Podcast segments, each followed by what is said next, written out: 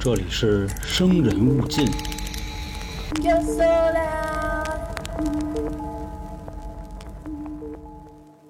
这里是由春点为您带来的生人勿近，我是黄黄。我是老航，我是小娇，呃，一个月一度的胆小鬼观影系列又来了。之前做了两期，还是给没听过的朋友简单说一下啊。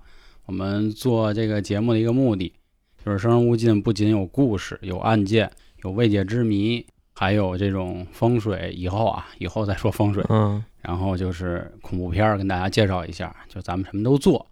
然后今天呢，我们看的这个电影叫《失忆》，失是尸体的尸，这是一部台湾省和日本合拍的电影。为什么要选这个看呢？两个原因。第一个原因呢是所谓的亚洲四大神剧确实还没上映，没上映全。我们之前聊的是《灵媒》和《南巫》，然后也是两极反转啊。当然，我说的两极反转指的不是评论，说的是我们观这两部电影的效果。灵媒是看的凹头，南巫是看的搞笑。那到时候大家可以往回翻一翻啊，在那个节目列表里是可以找到的，前面也有胆小鬼观影的这个文字的标识，大家可以直接找到。第二个原因呢，就是前阵子呢出了点事儿，嗯，连央视也批评了，就是一个女网红自杀之后呢，还被人给倒腾了，我跟你说，就这姐姐呀，太惨了，真的太惨了。惨的都有点过分。我跟你说，是是是是是，人这辈子真不白活。其实关于冥婚啊、阴婚这样的事儿，在去年就被掀起过一波高潮。那是当时我忘了哪有一个街舞团体跳了这么一舞，啊，让大家给拽出来了。结果谁成想今年又有这事儿。我说那得了，既然恐怖片儿也没什么目前就是热点的，其实也有几部啊，比如《泰》，还有《SOHO 惊魂夜》，很多人也说让我们聊，这到时候再说。所以今天我们就说说这个老规矩，还是先说电影。我们也是刚看完啊，肯定是有剧透，这块跟大家也都说一下。故事呢挺简单，一开始是两条线儿，一条呢是有一男主，这男主是干啥的呢？咱们就理解为是一个制片人，制的呢应该是他们那种综艺节目。这次呢采访的正好是一个神婆吧，对吧？算是算是一婆，啊就拍的跟那种就伪纪录片儿似的，啊，跟就神婆是采访一下，问问所谓的民俗，咱们这得打上个引号，因为这民俗还沾了点儿是吧灵异的东西。还有一条线呢，是一个小女孩儿。说简单点啊，这小女孩呢，就是有个通灵的能力，总能看见东西，哎，能看见。一开始先看见一条狗，是他的一个同学。本来他同学说今儿给你庆生去，结果呢，突然看见一狗缺了半边脸，自己吓完一大跳之后呢，同学接一电话说家里狗让汽车给撞了，就走了。这么一事儿，后来陆陆续续的呢，在家里有人儿，自己游泳的时候有人儿，后来大病一场，他妈一跟他一聊，说啊，咱家有这能耐。嗯，咱家这个能耐，首先啊，传女不传男，而且还隔代传，就是姥姥传给外孙女，就是这么一个路。你妈没有，但你妈的妈有，啊你妈的妈的妈的妈有 大哥，啊，就这么个意就思。曾曾曾曾曾曾曾，曾曾祖啊他祖宗是一坠子，是吧？然后一开始我还有点懵啊，就是说哟，这俩人有什么关系呢？哎，后来联系到一块儿，就要说回这男主。男主怎么回事呢？由于工作压力很重啊，可能是因为这个婚期一直有点耽搁，跟他女朋友住在同一间屋子里，求婚已经完毕了，准备结婚。结婚啊，结婚。后来呢，一开始感情不错，结果自己这女朋友就说了：“哎，你这最近怎么老这么忙啊？”说我是真忙啊，我这工作压力很大，为了咱们以后的未来，我得挣钱呀，就感觉很像我们现在这处境，找不着对象，因为太穷。后来呢，在采访他这个有一婆子的时候呢，这婆子说：“呃，小伙子，你不对，嗯，你啊太你太穷了啊！你有事儿啊，你有什么事儿呢？你可能让人缠上了。一开始甭来那个，我不信。后来自己做了点梦，嗯哎，梦见不太对了，也出点事儿。一问婆子啊，确实是有什么是他那婆子主要为什么说出来他不信，你知道吗？那婆子没婆子样儿，我那婆子还没婆子样正经，婆子你这眼儿都那样了。你这人还是台湾婆子，你换一东北婆子，你试试，啊，绝对给你说服帖的，啊真的。就服直接帖的你刚一进门儿，那婆子，你那样，你你有个不信啊？嗯这这婆子感觉还是心有点虚，感觉是吧？这确实也是，为啥虚呀？后边不就演了吗？对，后面确实没斗过人家，自己拿一大针就给自己戳了。对，道行扎走了。啊，不过其实你看这个电影啊，跟咱们现实理解的这个阴婚还是有区别的。嗯，你像他那个网红的那个事儿，啊，咱们理解的配阴婚就很简单，就是属于什么呢？比方说啊，我跟你说这块儿咱们也可以两条线，一个是普法这块儿的，还有一个就是说事儿这块儿的。你像普法这块儿的呢，咱们理解的阴婚就是给俩人就埋一块儿，一男的，一女的我理解的可不是，那你那个是是太简单了。啊。那您我一直理解的的阴婚，因为我看的就是韩剧啊，然后国产的这种的，基本上阴婚都是把就是死人的头发，然后绑起来，然后放到一个就是红包或者是放一个红色的那个小兜里，嗯然后再把他的贴身之物也放在里头，然后放再放一个咒儿，然后谁捡到这个东西，那谁就配上了，就是这样的。因为我看过一个韩剧，它也是这种的，德鲁纳酒店，对。然后呢，这时候呢，你你这男孩儿不管是男的女的啊，配上了，他就给你就感觉他就把你的魂儿给拉走了似的，然后或者是被父母啊给他带走，然后去结婚，然后再关在一起。所以这件事儿告诉我们什么呢？就在马路上别他妈瞎捡，你对知道吧？就对真是哎，嗯，看着啊，就十斤得地上不昧，有一个小红包，就不能碰着，你知道吗？你不拆开就没事儿，其实你给你警察不能拿起来，拿都不能拿拿我给，它烧了，啊，给它点了，那也不行。我只要一只要，你碰着他了，就证明他跟上你了。有缘分是吧？对孽缘啊，就跟那个宝相国抛绣球似的，哇，掉唐僧手里了，嗯跟那个有点。你还是想做开卷无益，我大，哥，大哥，大哥，都催更呢，都别急了，都别别别着急，啊，咱就说这事儿啊。平时自己在马路上转悠的时候，别他妈瞎捡啊，嗯，容易出事儿。我告诉你，看都少看，要不我连看我都不敢看都看，我怕看一眼就给我盯上。那他妈招人你知道吗？有的时候就是这种，就是比如说他抛完了以后，有缘人，什么叫有缘人？你看到了这个东西，你还拿起来了，证明啊你就是有缘人。就是有缘人。，对，以后地上有什么红的，赶紧歘，把眼睛就抬回来。你像娇姐所谓说的那个有缘人，就比方说今天啊，我跟那个就是北京正上班呢，是吧？那哪儿都是坤子，香河有一个，嚯，我今天我就也不知道为什么，我就特别想去一趟香河，你那导航就坏了，那可能就啊就去了呗，非要吃点肉饼，咱到那儿捡一个。啊，他都是有这种就磁场意念控制，我觉着嗯可能大概率就这样，要不凭什么呀？这个事儿还特别巧，就是他捡完了这东西以后，调查出来他前世跟那个配银婚那家儿还有点关系，是是，对？吧？对，咱还先接着说电影吧，要嗯不啊其实电影跟我说的这个形式是一样的嘛。啊，对对，民俗是没变的嘛，那嗯还是咱老的这个规矩啊，就是嗯来说说你们认为这个电影给你一什么感受？感受啊嗯压抑，啊，又压抑了不，是就真的啊？我觉得就自从做了这个胆小鬼观影系列啊，嗯，就看他这个片儿，就真不是好人家要该看 的，你知道吧？你明白这意思吧？咱这个系列反响不错啊，就本身啊是快快乐乐的来录节目，结果看完以后就非常的干瘪。这个人，啊，就我一直以为，就这个世界为什么会是这个样子的？嚯，你明白吧？就我随便我地下我捡一包，然后我就得让人家给我提溜走，妈招谁了？而且我就看那个男主他是一个什么心灵状态呢？比方说回家先做梦，对吧？嗯做梦还梦中梦，自己跟那儿睡觉呢，唰一大爪子歇脸上了，给我们吓一跳。啊，你就琢磨这个事儿，真的就非常的有这种代入感，就觉得自己可能有一天就能碰上这事儿，你知道？就比方说地下有一小金人儿下南洋波罗的海，然后憋宝我憋出来的，一拿起来啊啊，我他妈也要走，嗯就类似于这种，因为这种还是算超自然力量，你没法去跟他对抗，嗯所以说看了以后心里比那较这块儿可以跟大家说一句啊，这个片儿是真有鬼的，啊他妈鬼，我跟你说，真是鬼登场啊！当时还跟娇姐聊这事儿呢，说这鬼就不能跟人好好谈谈吗？鬼一出场，哇对，就先得搞得那么吓人，嗯咱就上来就聊，你先给我跪下，好好跟我说，不可以吗？人鬼爷上来先给你磕一个，对吧？后来我们这么一分析啊，估计是人家那边的语法就这样，所以说大家以后要是真看见这个了啊，不要太害怕，他们那边打招呼就这样。害怕哇啊！你呢，焦爷呢？我觉得挺刺激的，就是起码就是真的是让我看鬼片儿呢。就是恐怖嗯片啊，这算是恐怖。之前看那两个，我觉得怎么说呢？尤其是南屋，就感觉太无聊了，然后也没有鬼，不是灵媒那大师招谁了？我就我我问你，灵媒那大师多来卖呢？你非这样？不灵媒确实是比这威风，我觉着。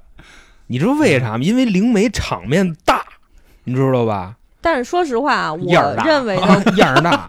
我认为的恐怖片儿，它就是那种特别吓人，就突然一惊一乍的那种。因为我为什么不爱看恐怖片儿呢？我就怕这种一惊一乍的东西。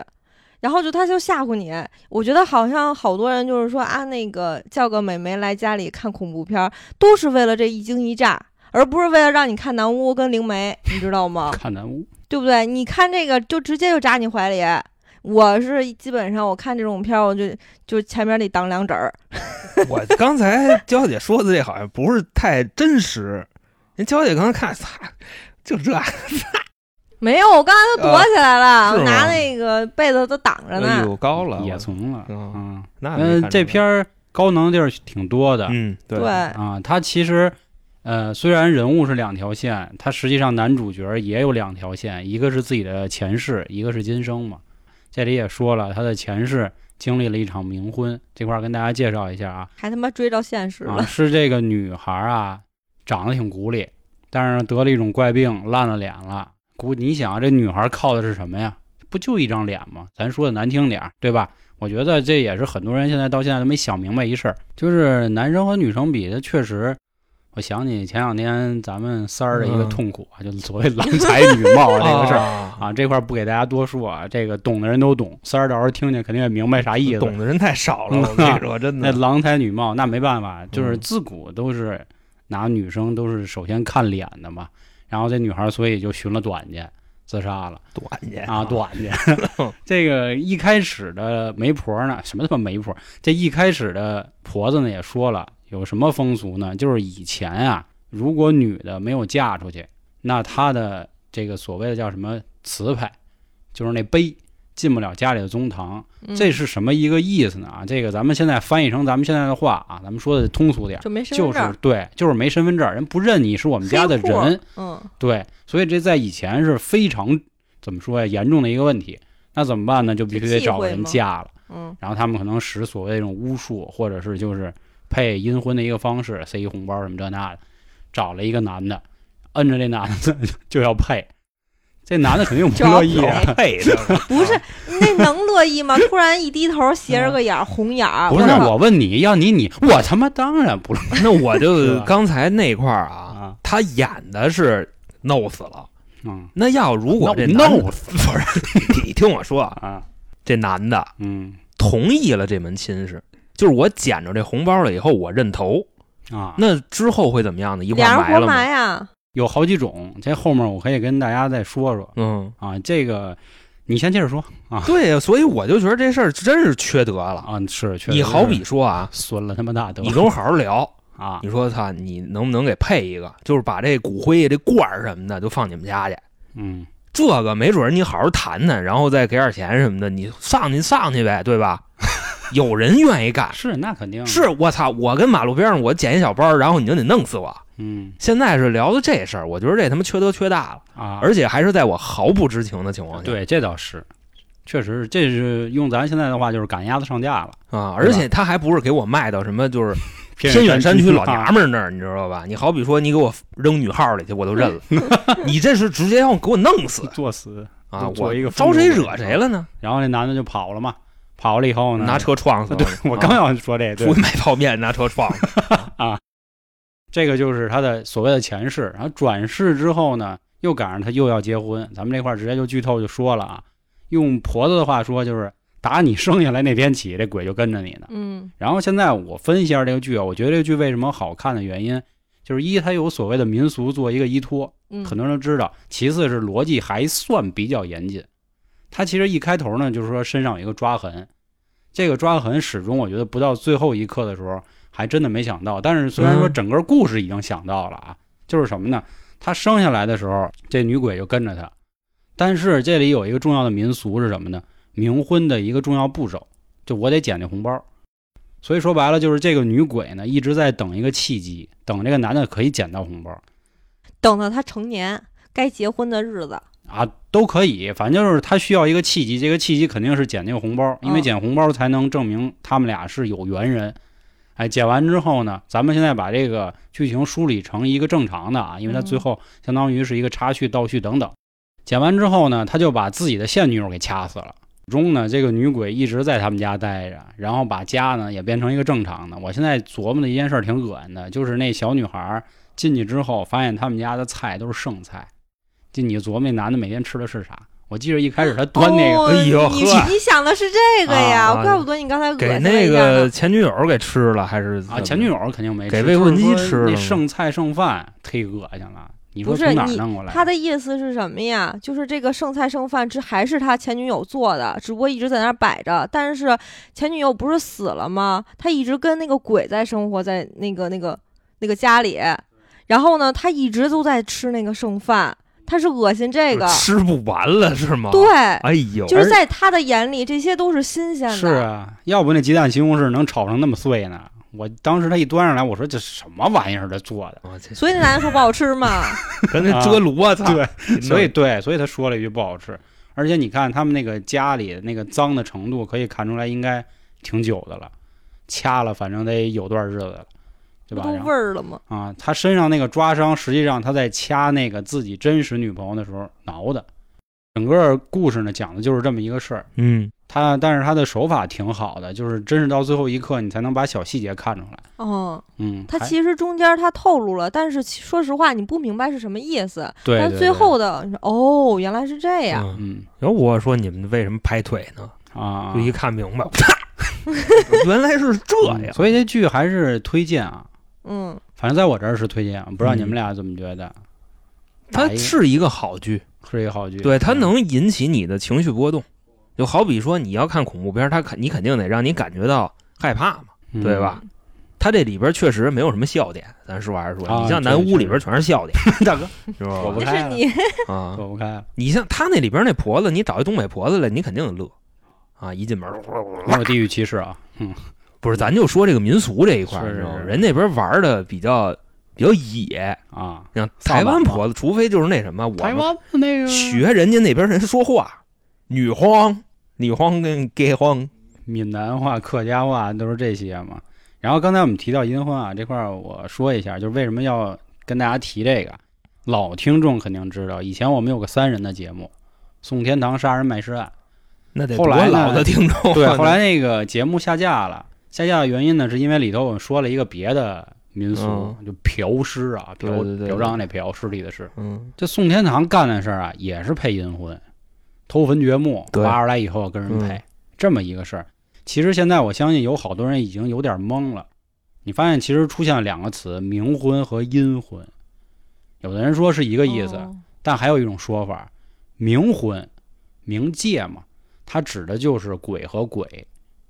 这个鬼打引号啊，啊，阴婚是人和鬼对，啊，它有很多种说法。第一个，呃，算是历史上有记载的冥婚，是曹操的一个儿子，就是咱小时候上过一堂课，曹冲称象。那小孩特聪明嘛，对吧？嗯，曹操问这大象到底多少斤啊？给我摇一摇。然后好多人说咱也没这么大秤啊，是吧？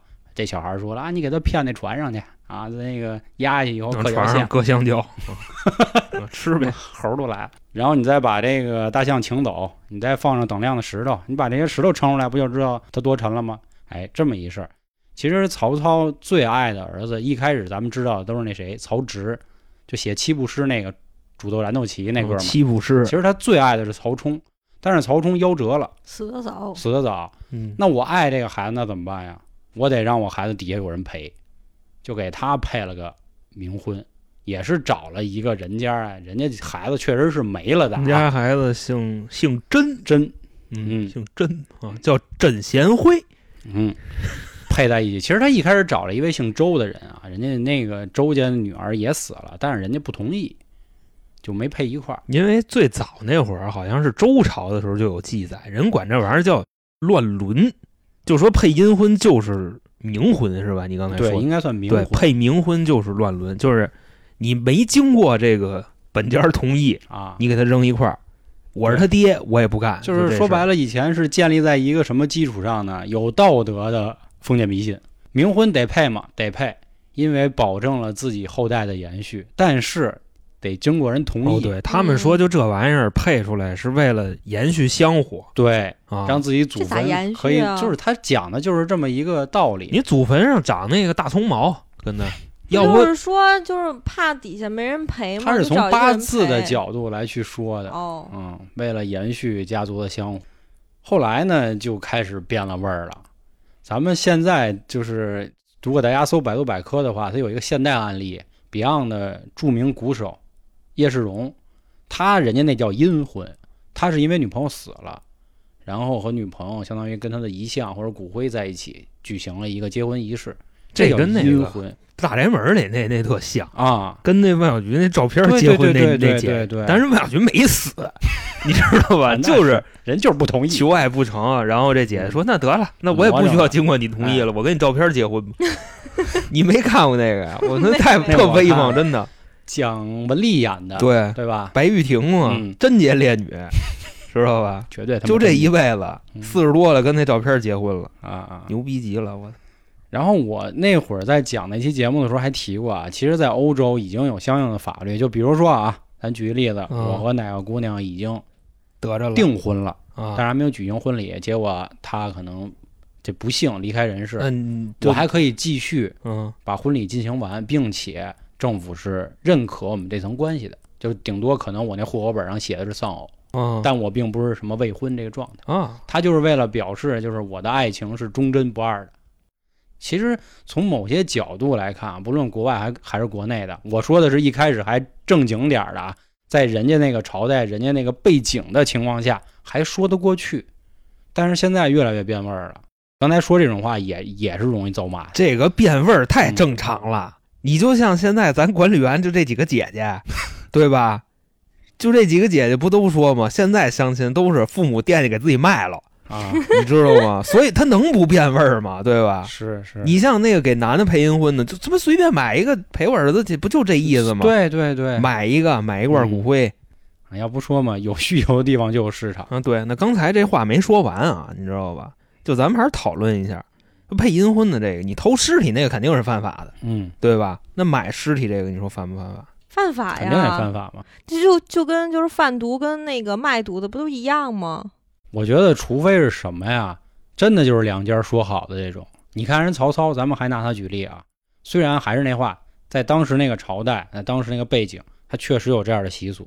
或者说，咱现在吧，比如我跟老杭，我们俩就是哪一村的人，然后我们各自有自己的孩子，确实都不幸夭折。然后我们两家这一商量，可不可以？我觉得如果是这样是可以这个是没问题 这个是在法律层面上没问题。啊。对，就张三说的啊，然后张三还说什么呢？假设黄爷没了，现在我没了吧，你知道吧？别他妈嗯说他了，说他你这个该骂我了。可以。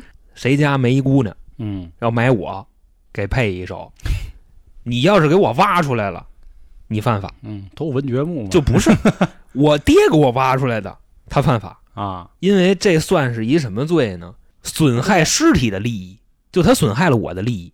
虽然我是一个死人，我是一个罐子，或者说我是一盒，但是我也是有利益的，因为我的利益已经跟社会利益绑定了。就这种事儿是影响社会价值的，你明白吧？他报的时候不可以报说那个我给他换一个地儿，你是换一地儿没事儿，你拿着给我配阴婚去了，这事让人知道了就犯法。就这意思啊。因为当时他举了一什么例子？就是有一哥们儿，他爹死了，然后给他爹埋了。后来呢，这哥们儿人生过得特别不如意，他觉得都赖他爹，他又给他爹挖出来，然后拿鞭子抽，你知道吧？最后裁定他犯法，你知道吗？因为好比说，鞭尸，对，就是鞭尸。但是现在这个法律已经完善了，为什么呢？之前没有骨灰，之前只有偷窃尸体罪、侮辱尸体罪，现在尸体跟骨灰是划等号的。我他妈给他扬喽。啊，到了你偷摸倒没事儿，这骨灰又不会报警，他顶多是跟着你，那现在骨灰可以倒啊，倒那个大海里什么我都就是可以的呀。是可以倒。我说的是你都埋完了，然后就你又拿出来给人倒了，或者说你给那他妈的邻居骨灰给倒了。他说白了，我觉得意思就是前世或者不对，不应该说前世，前活着的时候，法律的前提下，我同意的应该是可以的。比如是就是说儿子，我走那天我就想求一后老伴儿，然后你看能不能找隔壁王姨，嗯，她没的时候跟我们俩放一块儿，或者怎么怎么着的。我觉得这样是没问题的。然后刚才啊还有一没说完，就是你知道买骨灰或者买尸体他犯一什么罪吗？这罪名特有意思，嗯销赃罪。啊你明知道那东西是偷来的，你还敢买？啊，还是回归到一个所谓封建迷信这个东西啊。有的时候我们总在谈封建迷信，我觉得有的糟粕的所谓的一些习俗，它会随着时间冲刷，慢慢的就没。但你说有的东西它就被流传下来了，你怎么又去破呢？比如说，就跟那个就所谓的狗肉，那那你在北京可能就不会让你去弄这些东西，但是玉林狗肉很有名，那他们就是吃，那我们也不会说你这个属于不保护动物，虐待动物，我们肯定也不会说的，因为你那个就是习俗嘛，那国家也不会说什么。你像啊，他刚才说那是啥意思呢？就比方说啊，这事儿只有谁能管？现在立法了。如果说因为这事儿你配阴婚，你去偷人家骨灰去了，那肯定不行。警察，管。嗯，嗯，但是你要是就是几家商量好了，没人管。就还是我刚才说的那样嘛，嗯，对吧？类似于这种，还有一种是啥呢？你就像这个罗小毛毛子是吧？嗯就这个女网红，我跟你说，为什么要说这个姐姐太惨？哎呀，人都死了，骨灰让人给调包了。不是，关键是我觉得惨是什么？他有前提，本来他其实想诉苦，让大家就是怎么说呢，在在怜爱他，或者是在就是心疼心疼他，关心关心他。他其实不可能喝农药，谁知道大家都在让他喝，然后他就给喝死了。他死了吧，那就死了吧，那还给人配阴婚，对呀，所以说他惨呢。要不咱把这事儿给来一遍？关键阴婚还没配上，嗯就更惨。啊，人没瞧上货呢还是退货了。嗯，不是这玩意儿有啥瞧不上的？人活着的时候长那样，那谁知道呢？这瞧不上？我操，那配那什么路子呀？那是那谁家人啊？可能从所谓的生前的面相上哎来说不合吧。那好比说这事儿也有 bug。你比方说，我就火葬场里练人的，你说你要配阴婚，我给你拿一筐子骨灰来，你知道这人是男的女的呀？哎，这个咱说的难听点啊，这话就是所谓人家这条道上的讲究的规矩，就我得给你拍视频，这因为整件事就是主主导就是火葬场他们搞的嘛，他肯定是给每一个客户去看，你看今儿我烧了一个什么人，明儿我烧了一什么人，您看您有没有相中的？其实有的时候我想说，就这种骨灰啊，我不知道你们去没去过那种火葬场，然后去推进去，然后啪就给你捞捞点灰下来。你知道那个灰是谁的吗？可能是三个人混在一起的，或者十个人混在一起的，你要这么说吧，还真是。就是这样。当时我爷爷去烧的时候，也都那么说，说这不知道是谁的。因为吧，你像啊，这一人推进去，这一人多大一个子，对吧？他出来以后，就那一小骨灰盒，你都装，你装不进去，你就搓，给他搓满了，你就走了，等于说那儿还剩好多这羊蝎子，你知道吧？就跟那儿那么扔着。你就比方说今天烧十个人，待会儿拼吧拼吧，能拼出两坛子骨灰来，然后我也可以就就卖了，你知道吧？类似于这种，而且他这个事儿漏了吧？一个是因为人家那边要退货，对，还有一个就是同行的恶意竞争，给点了，是你知道吗？因为这个行业是真挣钱，就这配骨灰的行价好像是十三到十五万，对，人他现在就卖说八万。对，带着十五万，这都算是比较便宜的，有价无市。好多听说都是二十万起，大哥而，且像嫖尸那样啊，正好之前没听过这期，简单跟大家说说，这个配冥婚和嫖尸一样，他都按照什么呀？所谓的啊，咱带着引号，并并没有任何的不尊重，新鲜程度那件儿挂钩的。说这人啊，刚推进去就有一件儿，还没烧的一个件儿，死多少天的一个件儿，跟那帮嫖尸的一样。我那会儿给大家说过嫖尸的啊，他们怎么回事儿？就是所谓叫转运。然后之前还有个听众问我说：“黄哥，那有那些和孕妇进行非法的行为的那个怎么说呀？那就是取了个谐音梗嘛。孕妇那个她孕育着所谓的运气，你你开一下，去吗？我他妈不敢这，来不了。认识，说那些东南亚的那 个月才接活呢，您来吧，我就我去不了。您比我懂，看不不不我我没您懂，认识肯定没没没，那那没有，咱只是有了解，就这方面什么，胡说八道，一天到晚。就主要 可能那孩子他妈脸是歪的，你知道吧？顶着了。那你那你要非说这个，那我得给你科普一下，嗯跟这没关系。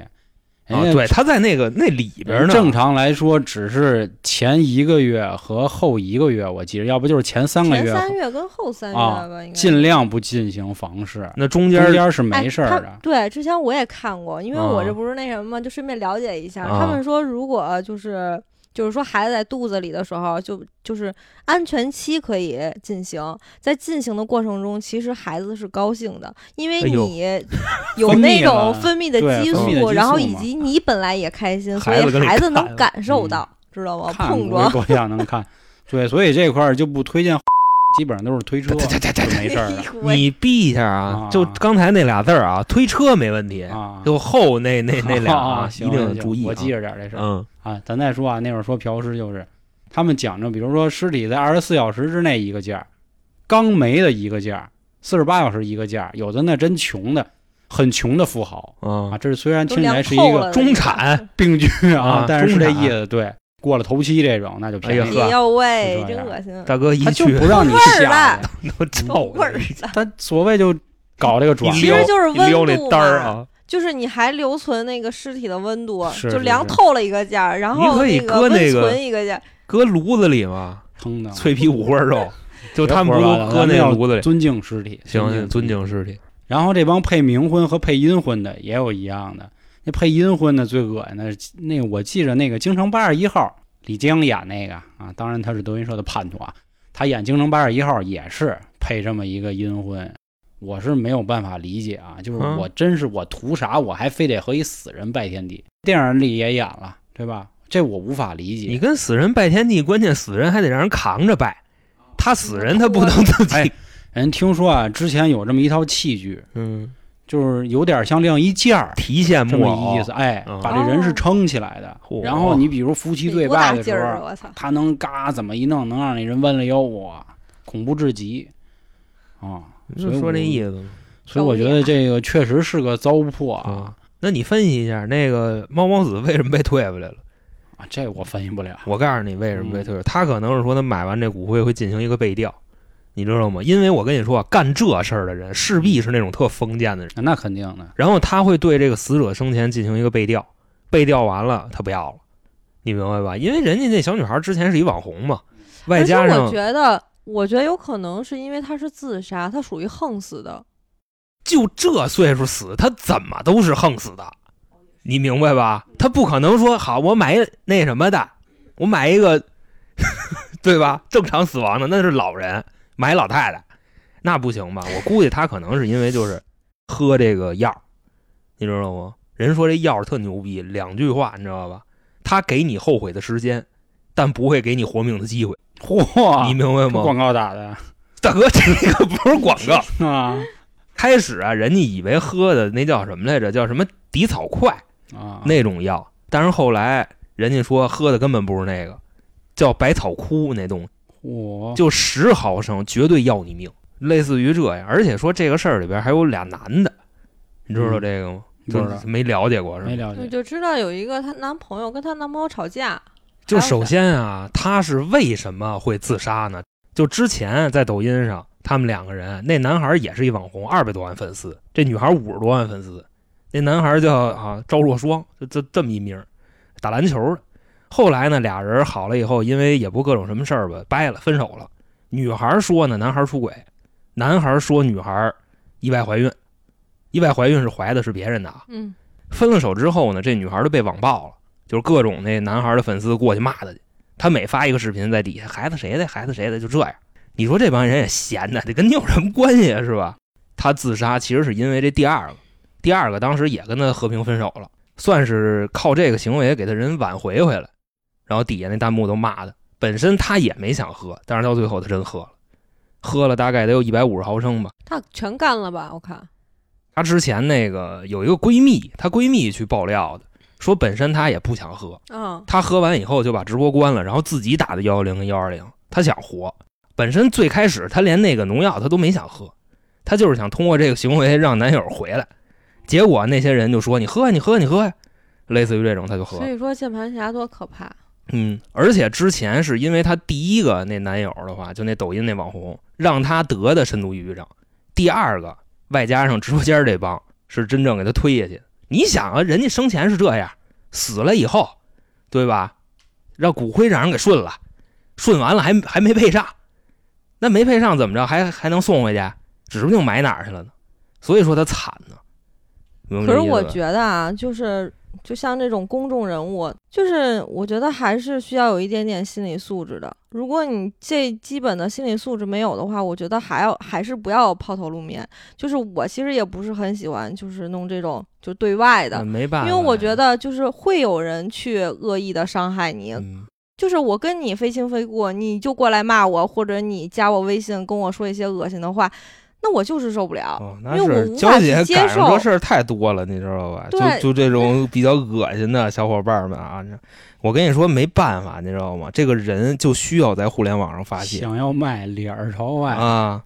你就像那个互联网上言论越极端、说话越偏激的人，往往在现实生活中都是非常不如意的。他们需要在这个地方去发泄，你明白吧？行，我打断你们一下啊啊，咱们还是以生人勿近的调性为主，啊，就不过多的去评论这些事儿了啊，要不感觉就更像三角铁。就像角铁啊，对，想听三角铁，到时候可以关注去听啊，我们会聊这种方式的，还是围绕这个电影说吧。嗯，说一幕你认为让你印象最深刻的，就是这片儿我印象最深刻，就是刚才我一直提的说，就是在他们办阴婚拜堂的时候，嗯，然后当时就低下头，那个女的，就是那是左右右眼是红色的，就那点真的是吓到我了。一是这个形式是让我接受不了的，而且是对于我来说，这是比较有那种视觉冲击的，嗯，对吧？嗯，我觉得这个是我比较印象深刻。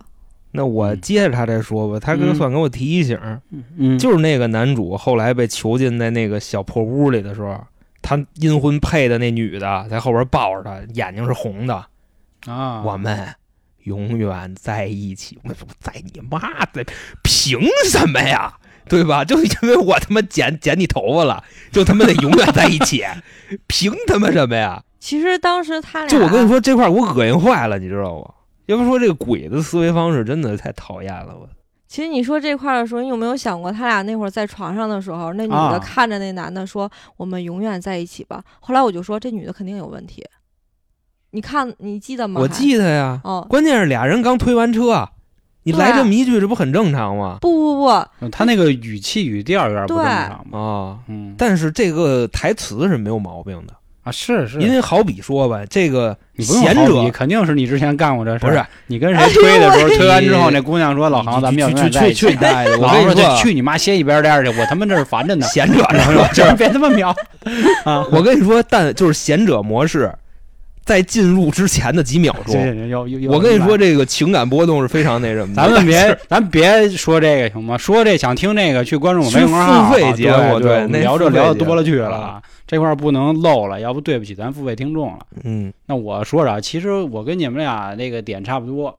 我最难受的一幕，或者说印象深刻的是那男的最后醒悟了，哭在那儿。哦，他杀了他的正对式，其实到那那会儿的时候还不知道是他杀了他真正女朋友嘛，嗯但是我觉得差不多了。我难受的点倒不是说他把他未婚妻给杀了，我觉得啊，他的哭有好几层意思。第一层可能就是咱们还不知道的真相，他杀人了，杀了自己最爱的人。